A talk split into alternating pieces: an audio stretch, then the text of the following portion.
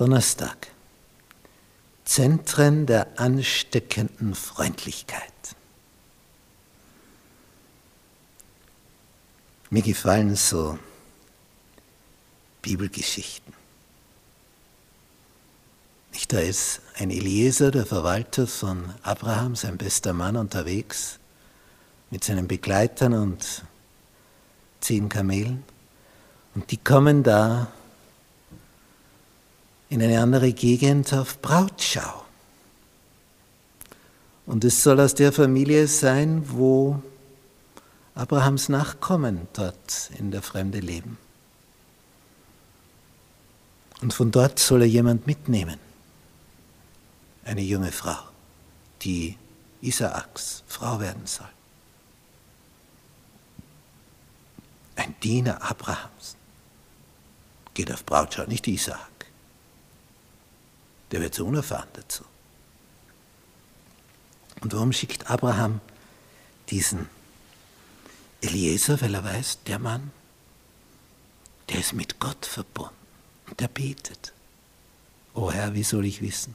Ich meine, wenn ich da jetzt eine mitschleppe und dann entpuppt sich die als eine ja nicht so geeignete Person, dann war ich der Verursacher von Leid und Elend und Schmerz ohne Ende. Die soll ja die Stammmutter von einem großen Volk werden. Ah, die Last der Verantwortung. Und er betet, Herr, wenn jetzt diese Frauen da kommen, Wasser schöpfen, diese Jungen, weil das ist ihr Job, dann ist die vielleicht drunter. Aber wie finde ich die heraus? Wenn ich jetzt zu einer sage, bitte gib mir zu trinken und dies von sich aus, ohne dass ich einen Wunsch äußere, sage, ich will auch deine Kamele tränken und Kamele tränken enorm viel, wenn sie durch die Wüste getrabt sind. Und er hat gleich mehrere von der Sorte mit.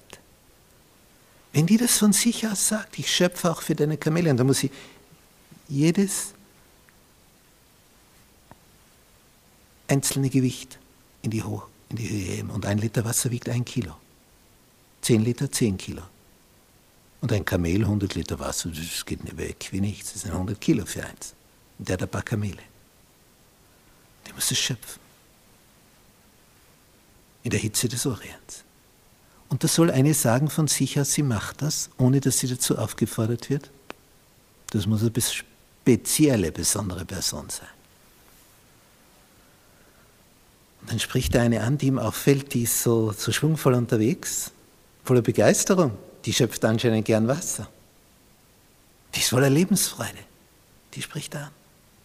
Und die sagt genau das. Und als er dorthin kommt, zu dieser Familie, die ist gastfreundlich, er kann dort Futter für seine Kamele bekommen, alles.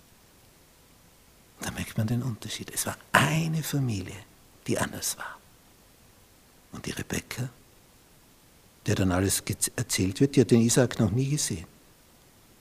Es wird ihr nur erzählt. Dort sind Verwandte. Die kennen denselben Gott wie du. Und Eltern, Bruder, alle begeistert. Aber dann wird sie gefragt, willst du mitgehen mit diesem Fremden? Willst du mit diesem Manne gehen?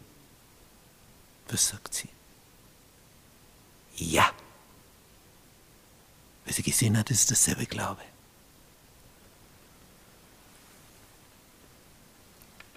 Und was hat sich bei Zachäus verändert, dem Zöllner, dem Oberzöllner, der nur betrogen und gelogen hat, aber dabei nicht glücklich wurde, obwohl er immer reicher wurde? Als Jesus bei ihm einkehrt. Das war das schönste Ereignis, das er sich vorstellen konnte. Bei ihm kehrt er ein, wo ihn alle geschnitten haben, keiner mehr mit ihm was zu tun haben wollte, weil er Lügner und Betrüger war. Und Jesus kehrt bei ihm ein und wird deswegen kritisiert, dieser Jesus, von den Angesehenen. Bei dem ist er hingegangen, bei dem miesen Typen. Und dieser Zachäus ist so bewegt an dieser Liebe Jesu dass sein Heim ein neues Heim wird. Er sagt, ich gebe zurück, was ich abgenommen habe, unrechtmäßigerweise. Vierfach gebe ich es zurück. Und Jesus sagt, heute ist diesem Hause Heil widerfahren. Möge jedes Haus zu so einem Einflusszentrum werden, voll ansteckender Freundlichkeit.